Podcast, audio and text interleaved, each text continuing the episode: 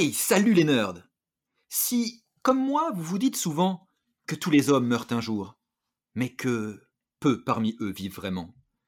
Si on vous a dit que William Wallace faisait sept pieds de haut, qu'il tuait l'ennemi par centaines, et que s'il était là, ses yeux lanceraient une pluie d'éclairs à faire trembler l'armée anglaise, et que des boules de feu seraient projetées de son cul, c'est qu'en auditrice et auditeur libre vous êtes venus à ce podcast. En auditrice et en auditeur libre que vous êtes.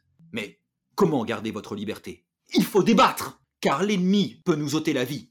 Il ne nous ôtera jamais notre liberté Liberté Chaussées, lunettes et appareils auditifs.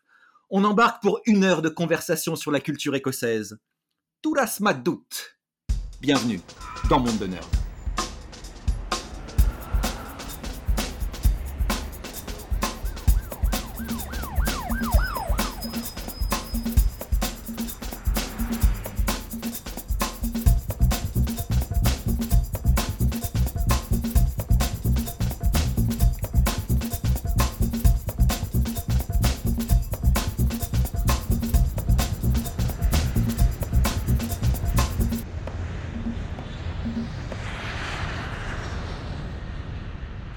Rejoindre dans Monde de Nerd, le podcast spécialement conçu pour les myopes et les hypermnésiques qui veulent beaucoup de science, de ciné, de littérature et des infos en vrac sur des cultures hors des frontières françaises.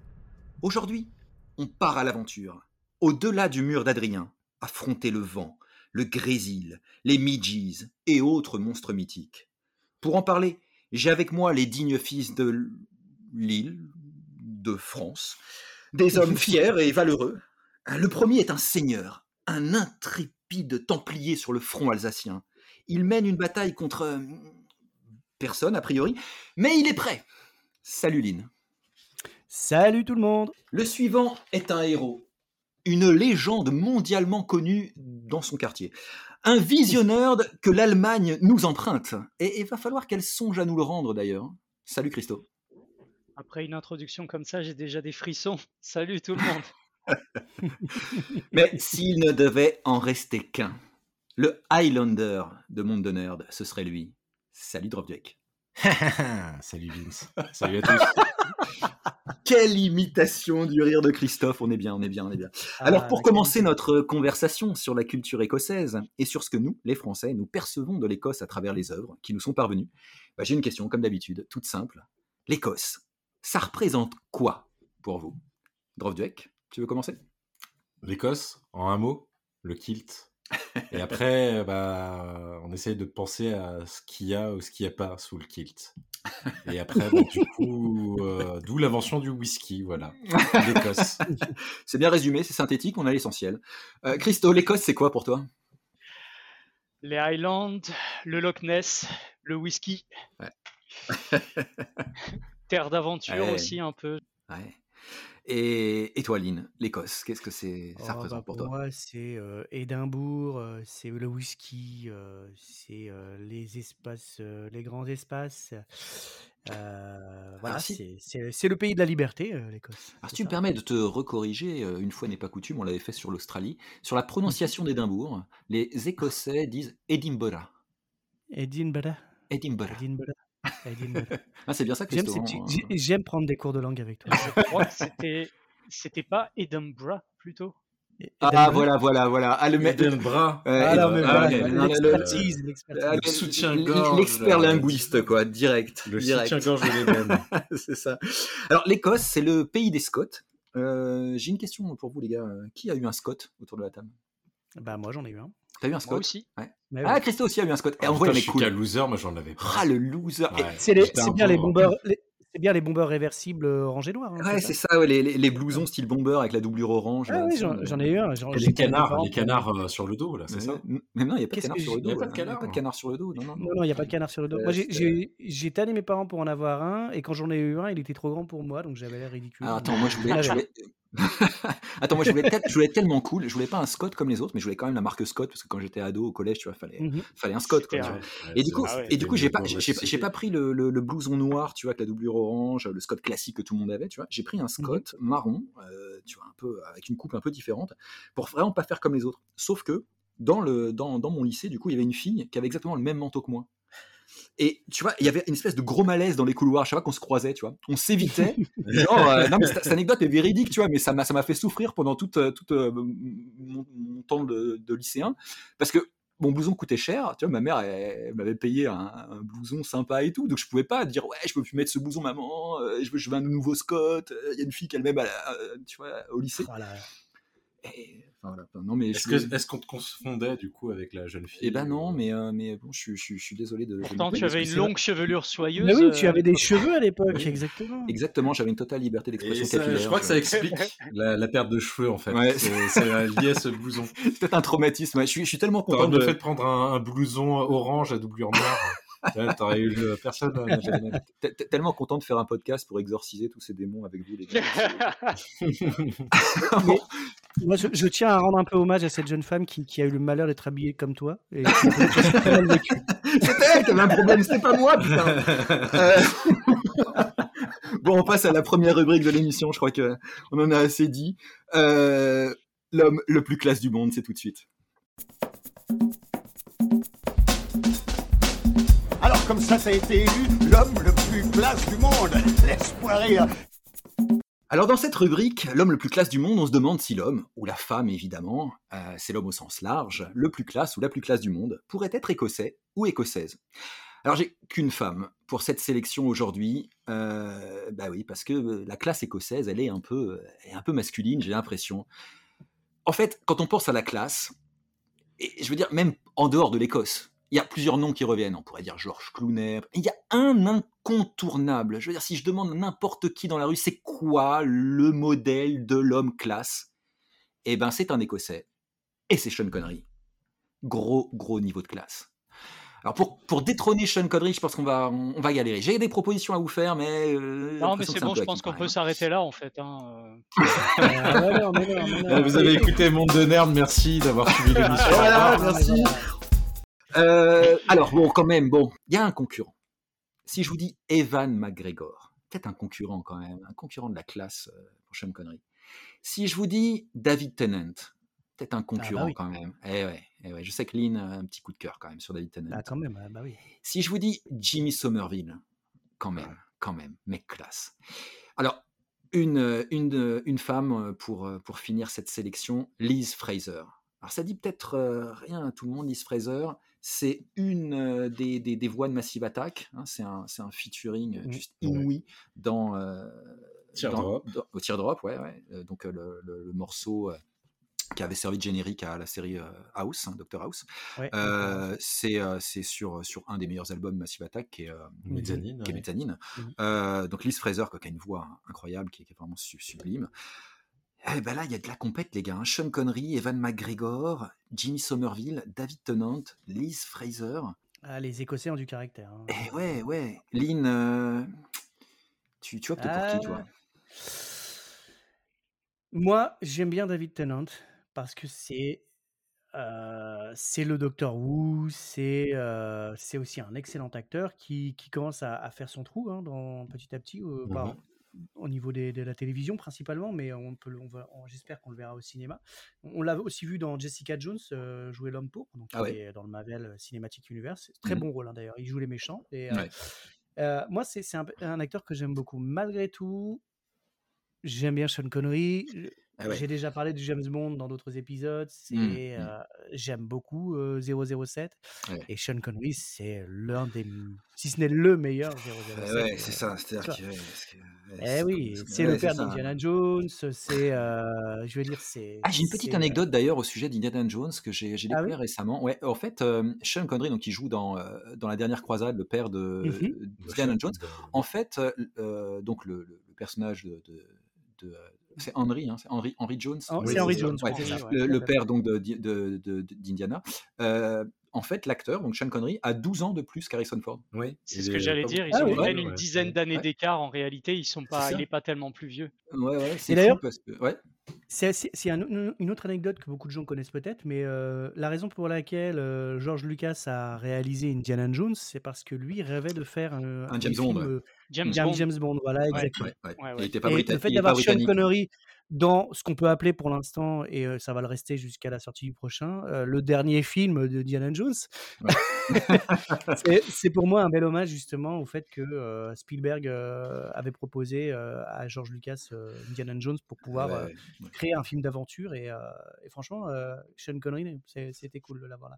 Donc moi je vais voter puisqu'il faut je vais voter pour euh, pour Sean Connery. Pour Sean Connery, d'accord. Voilà. Euh, Da- David Tennant, qui est le, le, le- le dixième docteur, euh, docteur Who hein, de la, de la, de Tout la à série. fait, un des plus Mhm. emblématiques aussi. Moi, je, je, je me suis euh, souvenu que David Tennant, il jouait, euh, il avait un petit rôle dans Jude, avec un film que j'aime bien avec Kate Winslet en 1996. Je ne sais pas si vous vous souvenez de ce film. C'était euh, un peu Ah, je avant ne l'ai pas vu, euh, mon Titanic. grand désarroi. Euh, Mhm. ouais, il est bien, hein, Jude. hein, c'est un, un super film euh, et on voit vraiment le, tout, tout le talent de- de- d'actrice de, Kate Winslet. Euh, moi, j'aime bien David Tennant euh, aussi, mais bon, ouais, non, mais Sean Connery, quoi, Sean Connery, drop de Bah, Sean Connery, Sean Connery. Euh, Oula, écoute, euh, je trouve qu'il y a de la concurrence quand même. Et ouais. Il y a bon, Ewan McGregor euh, Bah ouais. a fait quand même un- Mhm. une bonne carrière. Jimmy Somerville a quand même un, un rôle très important euh, au niveau sociétal en fait, parce Bien que euh, les succès qu'il a eu, euh, les Smallton Boy ou les, les choses comme ça, ça a parlé à énormément de, de personnes qui vivaient dans leur placard et euh, Mm. Mm. qui vivaient mal le fait d'être gay Mm. et euh, qu'on trouvait un petit peu le voilà un, un, euh, quelque chose pour se, libérer un petit peu de Ouais, voilà euh, ouais. sans être forcément un porte-parole mais Alors, il, a, enfin, il a été, hein, parce qu'il il a, été militant dans Act Up. crois, mais, mm. et enfin voilà, il était gay et il le vivait tout simplement. Et je pense que ça a décomplexé pas mal de gens là-dessus. Euh, et puis bah moi j'ai une tendresse particulière pour Liz Fraser quand même, qui a été qualifiée à de nombreuses fois, à de nombreuses reprises comme étant la voix de Dieu. Ouais. Donc c'est quand même pas rien. la voix de Dieu. Ouais, c'est bien comme, ça comme pose titre. quand même. hein. hein, Parce euh, que on attribue le titre de la femme ou de l'homme la plus, le plus classe du monde, mais, mais euh, Ouais, voix, la, voix de la- Dieu, c'est ouais, bien la, aussi. hein. la voix la plus divine mal, du ouais. monde, c'est Lise, c'est sûr. Mm, mm, mm. Mais bon, euh, de toute façon, on le dit depuis tout à l'heure, je vais pas faire de, de mystère, hein, ça, va être, euh, ça va être une voix pour Sean aussi. Sean Euh, de toute façon, s'il y a un James Bond, c'est Sean Connery. Quoi, le, le Mm. dernier, le Highlander des James Bond, c'est Sean Connery. Ouais, ouais, ouais. C'est, c'est, c'est, c'est, c'est, c'est- c'est clair, ouais.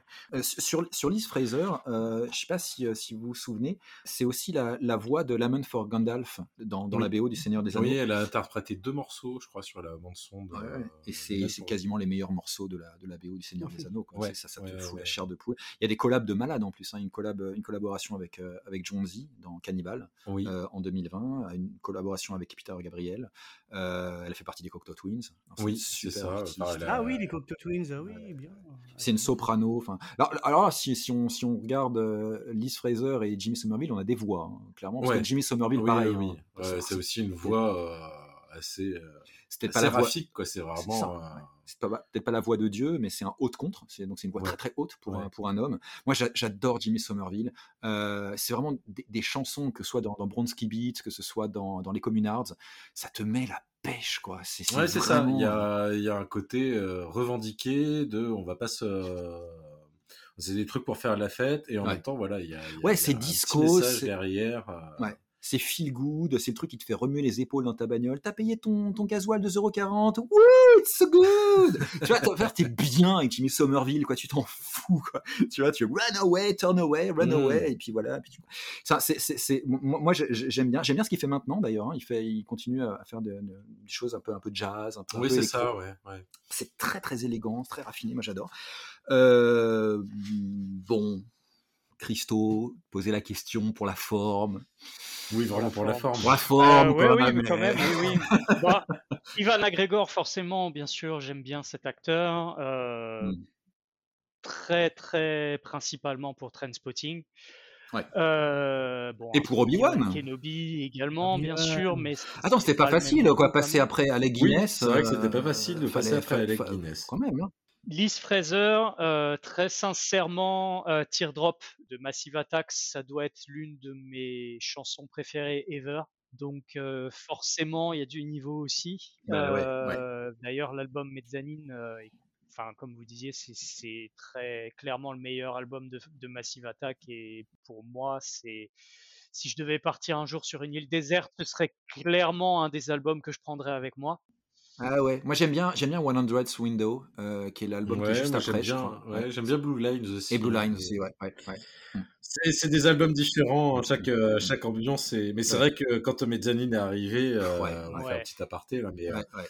mais euh, d'introduire les guitares en fait dans le, dans le Ouais. trip-hop, c'était assez révolutionnaire. hein. C'était pas, ils le faisaient pas du tout à l'époque et c'était, ouais, c'est- je me suis pris une grosse claque avec ce Ouais, disque. complètement. ouais, complètement.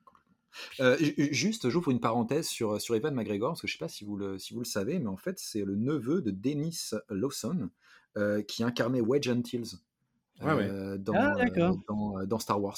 Donc en fait, il y a, il y y a une sorte de, de, de parenté. Ah, il y a parenté. Ah, excellent.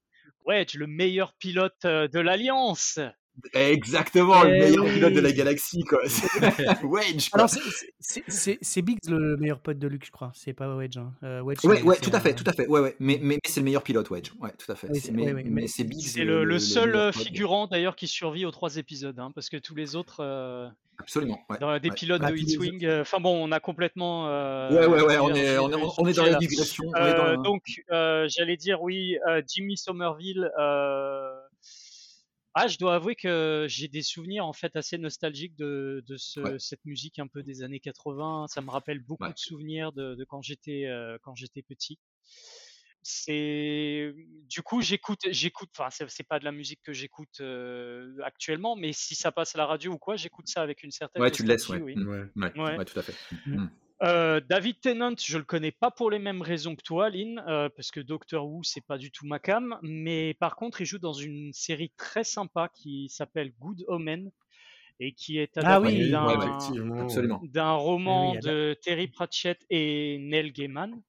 Exactement. Euh, et donc il joue, il joue là-dedans le. En fait, c'est une histoire Il en fait, démon. qui Il joue un réunit démon. un Non, c'est pas démon et un ange et il Non, joue le, c'est le un démon. démon, oui. oui. Un démon, Il oui. joue le démon et, euh, et il est très très En fait, très très bon il, euh, dans son il rôle joue le d'ailleurs. le- serpent qui a euh, corrompu euh, Eve qui a euh, corrompu Eve, oui, Ouais, exactement. Crowley, Mais c'est son nom. Voilà. Mm. ouais, et il est il est vraiment très très très bon dans le film. D'ailleurs, je trouve que cette série tient Ouais. beaucoup aux, aux deux acteurs principaux Ouais. Oui, oui, oui, Ah oui, oui, oui, le euh, duo fonctionne très très bien. et Michael Sheen euh, tiennent ils beaucoup. sont vraiment une le- alchimie ouais. tous les deux, ça fonctionne super bien. Euh, et puis bon, il y a Sean Connery. Sean Connery, comme, euh, comme tu le disais, Drovdu, c'est James Bond. Il n'y a qu'un seul Eh et unique Il James n'y a pas Bond, photo. c'est Sean Connery. Il n'y en a pas Enfin, c'est d'autre. moi qui le disais. mais Euh, Ouais, pardon, c'est- Lynn. c'est- Je crois qu'on l'a c'est tous ce- dit, de toute façon. C'est c'est celui qu'on a fait le plus d'ailleurs encore à ce jour. hein, Oui, c'est oui. sept- films Docteur No, Oui. Goldfinger, euh, Bon baiser de, de Russie. De là des James Bond, il y a Les Incorruptibles de Palma, il y a Le nom de la Oui, rose Ah oui. en, Ouais. en Ah, le nom de 86. la rose. Gentleman super. extraordinaire. ça. Alors, ouais, alors Euh, celui-là, non, il là, mauvais exemple, mauvais euh, exemple. Oui, Surtout, c'est le film, c'est le film qui lui a de fait finir sa carrière là-dessus. Ouais, Voilà, c'est ça. C'est le film qui a fait qu'il a arrêté de, de jouer, en fait. Il s'est mis à la retraite après. Ouais, euh, et, et- et alors, je sais pas si vous vous souvenez, mais c'est allé avec une sorte de polémique autour de, de Sean Connery dans les années 2000, 2010, enfin avant, voilà, qui, qui, qui- qui quitte le cinéma, euh, où euh, bah, est-ce que vraiment c'était un, un mec classe ou pas Euh, Il a sorti, il a eu des, des répliques comme ça qui ont été, qui ont été reprises, Mhm. euh, qui pourraient se, voilà, se- nous amener à nous demander que si il avait peut-être pas plus de classe que de beurre au cul finalement, je sais pas. hein. C'est ce qu'on on peut se poser la, se poser la question. Évidemment, quand c'est ton Ah, ça dépend si on fait l'amalgame avec la coquetterie et la entre la classe. coquetterie et la classe, ça, c'est peut-être un homme coquet. Voilà, est-ce est-ce euh, cela dit, vous- il a refusé Matrix aussi, quand même. hein, aussi. il a Sean refusé. Matrix, ouais. il- Ah, pour jouer l'architecte. Ah, pour Enfin jouer bon, le- Ah, toujours est-il qu'il a- proposé pour Néo. Il, il devait, il devait jouer est-il qu'il a l'architecte. euh, incontestablement mon vote. Ok, Bon. bon, c'est unanime, je crois. C'est Sean Connery, ça, je vais Oh, pas on a une péter, Peut-être que, c'est la peut-être première que fois. c'est Sean la a besoin fois, non de, de comprendre. Peut-être que Sean a besoin de comprendre les rôles qu'il fait. hein. C'est pour ça qu'il a refusé C'est ça. l'architecte. Je crois que oui, c'est exactement ça. Il a refusé la- ce rôle parce qu'il Ah ne ouais. comprenait pas le scénario. Ah, oui, bah, comme. Christo le disait, hein, c'est la première fois qu'on est euh, tous d'accord. sur, Ouais, euh, c'est ça. Du coup, on ouais. peut changer son vote ou pas Parce que euh, Je vote pour Nicolas Cage. Non? Alors tout naturellement maintenant, après avoir élu l'homme le plus classe du monde, donc Sean Connery, on pourrait s'intéresser à ce qui a pu nuire en France à l'image de l'Écosse, disons dans la pop culture des 40 dernières années. C'est la rubrique intitulée La mousse au chocolat du patron. Ah, encore une chose. Je vous conseille d'éviter la mousse au chocolat du patron. Alors pour cette mousse au chocolat du patron, j'ai quelques propositions à vous faire. Alors, pour commencer, un petit groupe de pop euh, bah, qu'on présente plus vraiment, et c'est pas mal qu'on le présente plus vraiment. moi, c'est peut-être pour en avoir vraiment, mais trop écouté, trop soupé dans mon enfance, dans mon adolescence, que je le mets dans la mousse au chocolat du patron. Parce que, vraiment, je pense que les gens aiment bien ce groupe. Moi, j'ai du mal. Euh, je vous le propose, vous me dites, vous aimez, vous aimez pas. C'est Simple Minds, qui est un groupe écossais. Euh, voilà, j'arrive pas à me sortir de la tête ces chansons quand je les écoute à la radio. C'est un peu l'inverse de ce que tu disais, euh, Christo, à propos de Jimmy Somerville. Moi, quand ça passe à la radio, euh, je l'écoute pas et je le laisse pas, je zappe tout de suite. euh, je sais pas, Simple Minds, euh, ça vous évoque quoi, les gars? Euh, moi, c'est comme Jimmy Somerville en fait. C'est, ça me déplaît pas. Euh, c'est pareil, si ça passe à la radio, je vais le laisser. C'est pas, c'est pas la musique que je vais écouter, euh, que je vais sélectionner dans ma playlist. Mais si ça passe, euh, ça me rappelle des, des souvenirs d'enfance. Ah, Ça me plaît bien. d'accord. Mmh, Moi, je pense que c'est pour les esprits simples comme musique. euh. Ah, bah là voilà, là on est d'accord, on est d'accord, on est d'accord. Alors, mais je... alors, je vous interromps tout de suite. Est-ce que vous savez d'où vient euh, le, le nom de ce groupe, les Simple Non. Minds Et non. Ça vient d'une chanson de Bowie, ça vient de Gin Ginny, Ah oui? où il chante que le Gin Ginny a le Simple Mind. Bah, Mais attends, alors mais c'est avec pas une parce que tu référence pareille, référence ça peut à pas être un- un mauvais groupe. Non, je suis pas d'accord. C'est pas parce que tu fais référence à un génie Ah, dans le de ton le groupe. génie peut- son, Ah, son- si. son génie peut éclabousser un petit peu les, les pauvres mortels qui, qui s'en sont inspirés.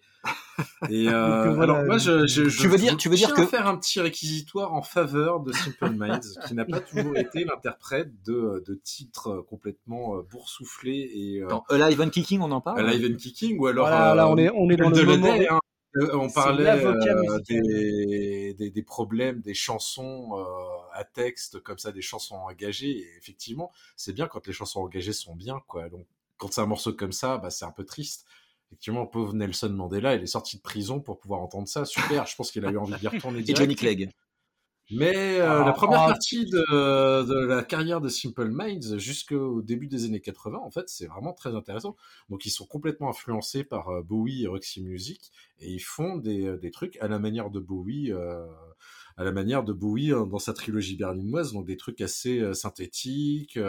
Euh, très différents de, de ce qui est, de ce qui est donné lieu par la suite. En fait, c'est euh, le morceau Don't You, qui est pas un morceau 2, qui a été un, qui est un morceau qui a été écrit par euh, par, euh, par un Par un illustre inconnu. par un illustre inconnu, voilà, tout à fait, pour le film, euh, est un, des meilleurs films des années 80, hein, Breakfast Club, qui est un morceau totalement emblématique, mais qui a coloré par la suite totalement leur carrière, et euh, du coup, là, ils se sont mis à faire du, du rock héroïque à la, à la U2. en- Du rock héroïque. peut-être. Ah, Ouais, du rock héroïque, du rock pompier, quoi, du, le Ouais, truc ouais. où euh, tu vois, tu es dans les grands espaces, le mec il gueule, il y a de la réverb partout, enfin Ouais. voilà, il est, il est vivant et il kick, quoi, tu vois. Ah, il kick, ouais Est-ce que je peux euh, vous, vous raconter une anecdote personnelle à la suite de celle du Ah, lycée euh, mais- Ah bah oui, vas-y, Alors- c'est euh, l'épisode confession. C'est c'est- voilà, confession. C'est le monde de nerd. euh, ouais, confession de Vince. euh, euh, en fait, le- le- donc euh, quelques années après le, le lycée, j'a- j'avais plus mon Scott déjà, hein, je l'avais, je l'avais relégué. Euh, je, je- je vais à un concert au Festival des Chants de Marins à Paimpol. Voilà, c'est, vraiment le, Et il y avait, il y avait Ouais. en tête d'affiche Simple Minds. Voilà. Ce, qui, ce qui explique peut-être hein, les choses, je sais pas. Et les gars, donc, euh, voilà, étaient, étaient en tête d'affiche, donc c'était les stars, voilà, ils arrivent, et j'ai cru que j'allais mourir. Alors moi, je- plus jeune à l'époque qu'au- qu'aujourd'hui, j'avais, euh, je sais pas, 25, 26 ans. Et il y avait une bande de quinquagénaires voilà, qui, qui se trémoussaient là, en Santiago, en veste à franges, ça claquait des doigts, ça reprenait du refrain, du euh, Don't you forget par-ci, euh, du Alive and Kicking par-là. Et euh, les gars, j'ai vu la mort en face.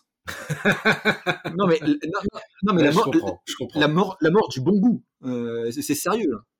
Il faisait la première partie de Johnny Hallyday Mais non, mais, non, mais même pas. C'était eux la tête d'affiche. La première partie de Mais il y avait des marins sur scène, du Bah, coup il- non, mais il y avait des euh, marins ailleurs. Et attends, mais le chanteur, il avait le doigt vers la foule. C'est un peu comme les chanteurs des années 80. Là. Ah bah, Ah, c'est un chanteur des années 80. Ah, c'est Ah, un chanteur des années vache. 80, oui, c'est ce que j'allais dire. Ouais, mais il est resté Il, bloqué. est resté bloqué dedans. Ouais, euh, ouais, ouais. Écoute, c'est Ouais. C'est comme ça. Ah, c'est ça qui est bon. Bon, bon, Mais oui, c'est ça ça- qui est bon, ouais, effectivement. Ça, ça, ça, ça- ça Il y a un côté plaisir, plaisir coupable à Simple Minds. Je trouve bon. qu'on est un peu dur avec. Bon, Drovdiek, t'as pas voulu casser euh, Simple Minds avec moi, mais je pense que Trainspotting 2, là, tu vas être d'accord. Ouais, Trainspotting 2, euh, autant euh, bah, le premier, hein, c'est un film, euh, un film culte, on peut le dire, un film culte qui était culte d'entrée, en fait. Dès qu'il est sorti, il était culte. hein, C'était même le premier film comme ça. Je crois que euh, Clairement. généralement avant, euh, il y avait un petit peu d'exploitation en salle avant que ça, ça arrive. Euh, le deuxième, euh, le deuxième, euh, mais pourquoi, pourquoi avoir fait ça Je je comprends pas en fait. Combien? 30 ans après, non? On ça. revient 20 ans après. 30 ans après. Euh, donc, euh, à savoir que c'est une adaptation de, de la suite de Trainspotting. euh, donc, euh, Irving Welsh a fait toute une saga autour de de, de, de, de Trainspotting. Donc, il y a une suite qui s'appelle Porno. euh, ensuite, une, enfin, une suite qui est une préquelle qui s'appelle euh, Skag Boys, qui sont des très bons livres, euh, vraiment, euh, qui sont en lien avec leur, avec leur époque. euh, voilà, il y a sur le sur le plan littéraire, euh, Trainspotting, il y a, a pas grand chose à redire. C'est franchement c'est génial. Sur le plan cinématographique, Terminal. Euh, Trainspotting 2. Et D'ailleurs, j'ai fait T2 Trainspotting 2. Ah, parce que je suis désolé, mais il y a qu'un T2 et il a été réalisé en 1991 par James Par James Cameron. Cameron, Voilà. ouais. On est d'accord. Euh, Trainspotting 2, c'est euh, enfin, voilà, c'est catastrophique. Euh, Danny Boyle, je sais pas ce qui lui est arrivé, mais au niveau mise en scène, autant le premier était d'une inventivité et d'une il y avait une il y avait une urgence, il y avait un côté vraiment épileptique qui était très années 90. Autant là, on est entre le clip de, de Big Beat euh, un peu euh, un peu de série B et euh, le théâtre de boulevard quoi. C'est vraiment euh, Ouais. c'est très mal filmé, on s'ennuie, il y a aucun aucun enjeu narratif en fait. Les euh, le, le film, Ah si, on ah se si, quand même, il y a les- les- un enjeu narratif quand même. T'exagères. qui est quoi. C'est euh, que Renton risque de se faire euh, planter par euh, par Begbie parce qu'il lui doit de l'argent ou euh, Non, que, que, que, Bigby est arrive, le- que Bigby arrive enfin à avoir une érection. Ça, c'est un enjeu narratif. Ah, c'est- Oui, oui, effectivement, ça- c'est un enjeu narratif. Ça, c'est l'enjeu si on narratif. met à ce en plus, mais pas, c'est effectivement, vrai, il y c'est a un des enjeu narratif du film. Oui, c'est vrai, c'est vrai, c'est vrai. J'avais, mais j'avais, j'ai un peu, j'ai un peu oublié en fait. Autant le premier, tu le, tu, tu l'oublies pas, et dès la première vision, autant le deuxième. euh, moi, je me rappelle que des moments où, euh, par exemple, quand il est dans sa chambre et qu'il met un disque vinyle, et c'est euh, Lust for Life, et donc on a droit à un flashback De du premier. Et en fait, le problème, c'est que chaque scène, chaque gimmick tout ramène au premier film. Et moi, il y a un sentiment de malaise. En fait, on sort pas de d'une espèce de nostalgie Du- du- euh, film hommage, quoi. C'est un film hommage, voilà. Alors que autant en porno, il y a vraiment une suite, les personnages ont évolué. Autant là, il y a un côté déprimant parce que les personnages n'ont pas évolué. Alors, eh, c'est peut-être ça le message en fait, mais du coup c'est hyper cynique comme Ouais. truc. En même Mm. temps, Donc, je sais Drovdu, pas, comment, ça tu voulais, comment tu voulais faire une, un- une suite d'un film aussi culte? En adaptant vraiment ce qu'a fait euh, Irving Welsh, il y a des nouveaux personnages en fait dans, dans porno qui ne sont pas exploités dans, le, dans la suite. Y a- il y avait vraiment de quoi faire un bon film. Et en fait, Après, le film, le film n'est pas bon, effectivement, mais je trouve qu'il n'est pas aussi catastrophique que ce que tu dis non plus. Il est pas, il, il est regardable. En fait, c'est peut-être parce que je suis très très fan du, euh, du premier et que j'étais Ah, très mais moi très, très aussi, hein, déçu. je suis euh. un fan inconditionnel du premier Trainspotting. Le truc, c'est quand, quand j'ai vu le deuxième, j'avais déjà euh, vu les critiques, je savais déjà que ça allait pas être un grand film. Ce qui fait que du coup, ouais. quand je l'ai vu, Oui, donc du coup, tu t'es préparé. euh, ouais. voilà, j'étais déjà préparé. Et au final, au, au- au final, il est pas si mauvais. C'est juste que par rapport au premier, c'est clair qu'il fait pas le poids. Après, c'est pas un bon film en soi, mais il est pas si mauvais non plus. Non, mais en fait, il passe derrière, un, il passe derrière, un- excuse-moi, hein, il passe derrière un chef-d'œuvre. Oui, et rien que pour oui. ça, euh, bah, ça Oui, mérite le qualificatif de mousse. Est-ce qu'on resterait pas dans le chef-d'œuvre avec une troisième proposition de mousse au chocolat du patron, qui est un film sur l'Écosse, en Écosse, titré Rob Roy. Qu'est-ce que vous pensez de Rob Roy? Lynn, on t'a pas beaucoup entendu sur Trainspotting 2. Est-ce que tu veux nous parler un peu de Rob Roy? Ah, Rob Roy, Rob Roy, oui. Euh, Rob Roy. C'est un robot. ah, Robert Roy. C'est un robot. Et- étrangement, comme ça? c'est un film que, que j'ai vu à la télévision euh, assez souvent, une ou deux fois, et que j'ai que j'ai vu avant Braveheart, qui est un autre film dont on parlera un peu plus tard. Mhm. Euh, et Rob Roy, c'est c'est le Robin des Bois euh, Eco Plus, comme on dit, c'est-à-dire. euh, euh, alors, le film m'avait beaucoup plu quand j'étais plus jeune et je l'ai revu récemment et ça a assez mal vieilli pour moi. Après, je, je suis, ça reste subjectif, mais euh, ouais, clairement, euh, on est, on n'est pas sur un sur un chef-d'œuvre. hein. On est sur un film assez long euh, où euh, où il y a une, une bonne distribution. euh, avec, Ouais, il y a euh, quand même Liam Neeson. Il y a, il y a Tim ça, Ross, il y a Jessica Jessica Lange. Ouais. Hmm. On est, on est quand même sur un, sur un film qui a un casting de malade, quoi. Euh, et euh, avec une promesse qui est cool, quoi. On est, on est sur, euh, sur euh, une histoire un peu de rébellion, euh, un pauvre type valeureux qui se bat contre les aristocrates félons au XVIIIe siècle. Bah, je sais pas, ça peut être cool, quoi. Mais c'est Ouais, vrai, ça en donne fait. envie un peu comme ça. Il y y y y a aussi John Hurt. Euh, Et ouais, dans- ouais. Et, et- et-. Ouais, ouais, et ça, et, en fait, c'est le Braveheart du pauvre, quoi. C'est vraiment le film lent, qui est long, il se passe rien, les ça, Il y a du scènes, sexe. Alors, surtout, il y a du sexe. C'est très vulgaire pour rien. en c'est vulgos, c'est ça. Et, et puis ils sont tous moches. Alors ça, après, c'est pas l'aspect le plus mauvais du film. Il essaie de garder une certaine, une certaine euh, entre guillemets euh, réalité historique. Euh, Ouais. Les personnages, euh, bah, ils connaissent pas le Colgate. euh, ils sont, tous- on, on- fait, on sent que ça, on sent que ça sent mauvais et que euh, l'hygiène, euh, c'est pas ouf. C'est peut-être trop, Euh, trop, trop, trop ça. réaliste, ouais. Ça sent bien la mousse au chocolat du patron, non? On resterait pas sur, euh, sur Rob Roy ou- Ouais, peut-être bien. Ouais. Ouais. Ah oui, oui, oui, oui, Rob, Roy, mousse au chocolat, parce que finalement, Trainspotting 2, bon, il y avait une intention. Ça fait il y avait une débat, intention. ça fait débat. Ah mais Ça entre, fait débat. entre Ah, le- Simple Minds, clairement, ça fait débat. Rob Ah, Roy, ça, euh, oui. Rob Roy, Ouais, ouais, c'est c'est Rob Roy. Mais, ouais, Ouais. vas-y, Lynn. je trouve que le, le Robin des Bois de Kevin Costner reprend, entre guillemets, certains aspects de l'ambiance de Rob Roy, mais transcende le. C'est tout ça. Mais Il- c'est ça, il- il- ouais, c'est ça. Il y, a- il y a moins cette, euh, cette Si ambiance euh, cette cra- Oui. crasseuse. Parce qu'à la rigueur, tu peux avoir une ambiance crasseuse et le sublimer. Et le sublimer. Moi, je pense aux ça. Misérables, par exemple.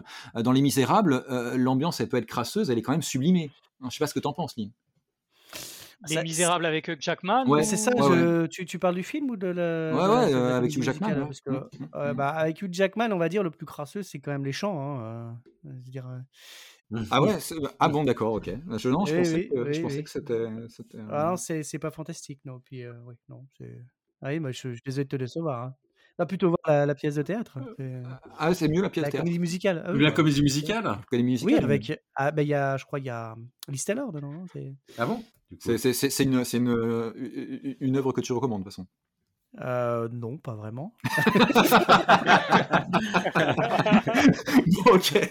Bon, dans la culture écossaise, quand même, il y a du bon. hein. Il n'y a pas que, il y a pas que de- des mousses au chocolat comme celle-là. Euh, Il y a des œuvres qui nous, qui nous prennent aux tripes. Quoi. Quand, on, quand on évoque l'Écosse, on disait au début, c'est l'aventure. En France, d'ailleurs, on aime bien l'Écosse. On, on s'est construit ces dernières euh, décennies, moi je trouve, une image assez épique du pays. Je ne sais pas si c'est faux, c'est une construction artificielle.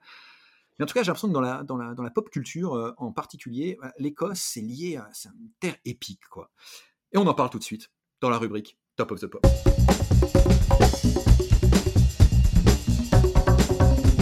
Classement. Top of the Pop. Alors dans la rubrique Top of the Pop, bah, on va évoquer que des grandes œuvres. Des grandes œuvres qui se passent en Écosse, qui parlent de l'Écosse, où il y a des héros écossais, qui nous viennent directement euh, de créateurs, d'artistes écossais. On peut commencer par un incontournable. Euh, moi, c'est vraiment ce qui a enfin ce qui a créé ma, représentation de l'Écosse. Heureusement, heureusement qu'il y a eu ce, film parce que ça, voilà, ça m'a fait aimer tout de suite euh, l'Écosse. Euh, c'est Braveheart. Euh, Cœur vaillant dans la version québécoise de Mel Gibson avec Mel Gibson sur Mel Gibson, euh, sorti en 1995. Ouf, la claque quoi, la claque. 1995, moi, j'ai- j'étais ado, j'ai vu ça, mais, voilà, ma vie a changé. Je crois que la tienne aussi, Christo. Ah, complètement. Euh, j'ai eu la chance de voir le film au cinéma euh, à l'époque et je pense que c'est l'une de mes premières vraies, vraies, mais vraiment monumentales grosses claques au cinéma que je me suis pris après avoir vu ce film. C'est vraiment pour moi, euh, il est resté pour moi pendant très très longtemps mon film préféré, mais vraiment de très loin. Ouais. J'ai rien que d'en parler là, j'ai les poils qui se dressent. là, Ah mais ouais ouais ouais non mais ouais moi aussi hein, ça c'est un film qui a été récompensé qui a eu l'Oscar du meilleur Mhm. réalisateur du, du- du meilleur film euh, à sa sortie hein, la 68e cérémonie des des, euh, des Oscars Pour moi, c'est complètement mérité d'ailleurs. c'est c'est Ouais. amplement amplement mérité non t'es pas d'accord Lynn? Braveheart, c'est un film que j'aime beaucoup. C'est un acteur que j'adore, Mel Gibson. Mais par Mm. contre, en effet, euh, c'est un film que tu regardes avec euh, l'œil de l'adolescent euh, dans, les années, en- dans les années 90. C'est l'un des premiers films épiques, entre guillemets, avec des grandes batailles rangées. mais avec le recul, ça reste quand même un film qui se veut historique et qui ne l'est pas. Alors, déjà. ouais, mais ça, j'allais dire, est-ce que c'est fiable historiquement? Est-ce que c'est j'ai- vraiment important? Mais j'ai la réponse. On s'en fout. On s'en fout. c'est beau, oui. c'est puissant. merci. Ça l'empêche pas d'être un bon film, je dis pas le contraire. C'est c'est un peu problématique parce qu'à ce moment-là, il aurait fallu faire un, un film avec euh, une personne qui se serait appelée, euh, je sais pas, euh, William Gromit Ouais. plutôt que William Wallace, tu vois. À, ce moment-là, tu prends pas un personnage historique si tu dois faire des erreurs euh, historiques. Dans Mais le- surtout juste pour avoir Sophie Marceau qui, encore une fois, se fout, enfin, euh, se met au lit avec, euh, voilà, je veux dire, Sophie Marceau, c'est Mais non, mais attends, attends, pas dire qu'elle se met au lit avec n'importe qui, elle se met au lit avec William Wallace, Bah. quoi. Attends. euh. n'importe qui, mais tous les films que j'ai vus dans les années 90 avec Sophie Marceau, elle finit quand même, euh, elle finit au pieu. C'est c'est un truc de dingue, je veux dire. euh, Ah, Mais attends, eh, t'as Mel Gibson, le Mel Gibson des années 90. Tu te mets pas au pieu avec de, lui, ouais, on dirait qu'il joue dans un groupe de air metal, quoi. oui, voilà, en plus. dirait qu'il vient de sortir de Mad Max et que le coiffeur. C'est pas faux. Je trouve que dans ce podcast, il y a beaucoup trop de, de, de, de, de, de critiques et de remarques Sur Euh, les capillaires. liées à l'expression capillaire. Ouais, Et je- trouve que c'est pas Et une bonne façon de critiquer une œuvre. un peu euh, fasciste du poil. Excuse-nous d'être excuse-nous d'être pilophobe. Non, mais Euh, voilà, je parce que attends, le- euh, Sur Nicolas. Cage, déjà, il y avait eu ça, euh, son, son coiffeur martyrisé. Là, on reparle de la coupe de cheveux de Mel Gibson. Enfin, ça va à un moment donné, quoi. C'est vrai. Après- vrai. Non mais Après, vraiment, plus sérieusement, plus sérieusement, c'est un bon film, oui, Christo. Ce film, oui, bien sûr. ce film vraiment, mais quand, enfin surtout quand j'étais plus jeune, parce que forcément, Ouais. quand on est plus jeune, on est plus Impressionnable. plus sanguin, Mhm. mais Ouais. Et impressionnable aussi, oui. Mais même maintenant encore, enfin quand je vois ce film, j'ai envie de crier dehors et de hurler liberté. Enfin, c'est vraiment, c'est, Je veux dire, enfin c'est, c'est, peu importe, peu importe que, que historiquement ce ne soit pas, ce ne soit pas euh, crédible en fait.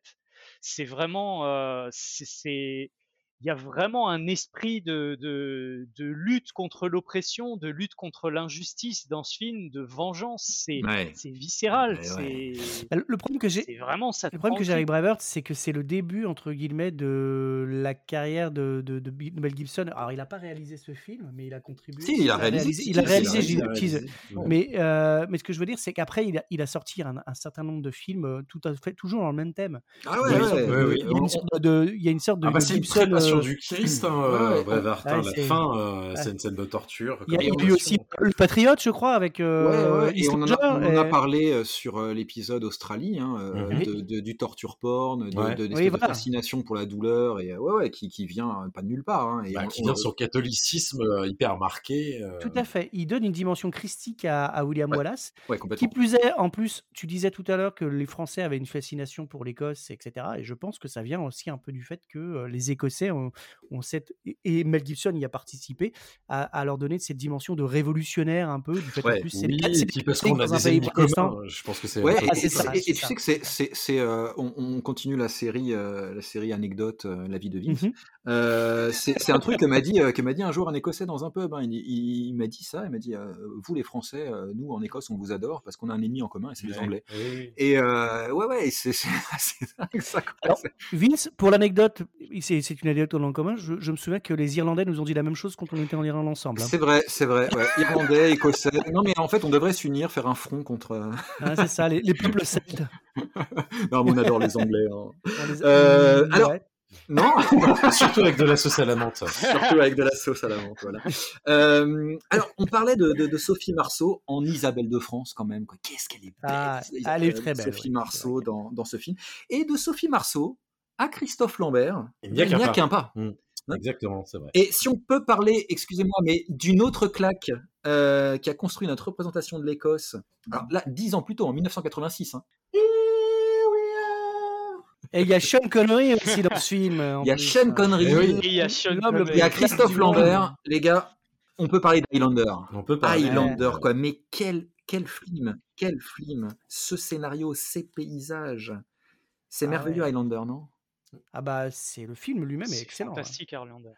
C'est énorme. Ça a peut-être très ouais. mal vieilli, hein, mais en tout cas, moi j'adorais. hein. Ah, le, Ouais, le ouais. premier a pas si mal vieilli que ça parce Ah, qu'il est, est très. quand, quand- tu parles de premier, tu veux dire qu'il y en a eu d'autres? Moi, j'ai pas, j'ai pas eu vent de- d'autres euh. Ah, je me rappelle encore avoir vu le 2, personnellement. là, c'était, c'était magnifique. Ouais, L'expérience de, de cinéma euh, complètement outre, hein, ça n'a rien à voir avec le premier. Voilà, ce sont des suites apocryphes euh, qu'on va oublier. Elles sont euh, non. Il y a Voilà, même une série, hein, euh, je La série avec, était pas mal. avec Adrian Ah, Paul. Adrian Avec Paul. Adrian Paul. Ça a Paul, très mal enfin, vieilli la série. Avec euh, le générique de Queen, là, de Eh oui, Princess of the euh, Ouais, Universe. Princess ouais, the ouais, Universe. Prince of the Universe. Ah, c'était génial, ça. C'était bon. C'était le Euh, 4, je crois, qui faisait un cross entre le. Ouais, je crois, ouais, le 3 ou le la 4. série. Ouais, alors le 4 était une, une bouse, mais alors même le 2 est mieux, je trouve. Mais, euh, Ouais, enfin, de toute façon, hormis le premier, euh, ils étaient tous. ouais, franchement, hein. le, le- le- oui, exactement. Le premier, c'est le seul. Ah, qui dans le tire 4, et il y a encore. Damodar quand même. Ah, Dans le 4, il y a Damodar. Oui, c'est vrai, c'est vrai. oui. J'avais oublié. euh, Ah, J'avais oublié. Ah, c'est vrai que le 4, il se défend du coup. Le 4 se défend. Attends. Il y a- il y avait pas cet ennemi, c'est dans, le 3 ou dans le 4 avec cet ennemi qui a des, qui a des espèces de piercings au téton. Là. Puis, euh, c'est- il y avait un Ah ennemi oui, comme ça. si c'est euh, pas dans le 3. c'est dans le ça. 3, ça, Ouais. C'est peut-être dans le 3, oui. Ouais, Ouais. Ça ça m'a m'avait fait un certain effet. Non, parce que euh, dans le premier, les- le, le méchant, bon, il- certes, c'est un méchant. Je veux dire, il a vraiment une tête Ouais. de méchant. Ah, il est très méchant. hein. Et Oui, il je est crois très, qu'il méchant. dans une église à un moment, non Ouais. Euh, Oui, il fait pas que ça. Il a une énorme épée d'ailleurs, comme un méchant, et, et il rigole comme un méchant.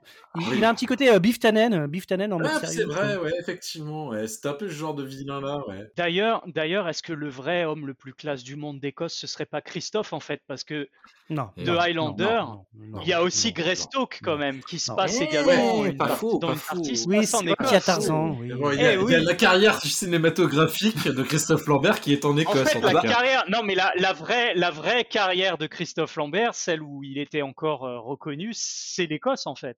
Non mais attendez, si je, vous- si je vous laisse continuer, vous avez parlé de la coupe de cheveux de Christophe Lambert. On va passer à un oui, film voilà. suivant, s'il vous plaît. Euh, on va passer à Trainspotting, qui est aussi une grosse claque, cette fois-ci vraiment Ah made oui. in Scotland. Euh, on en a parlé déjà un petit peu avec Trainspotting 2. Euh, titre québécois, Ferrovipat.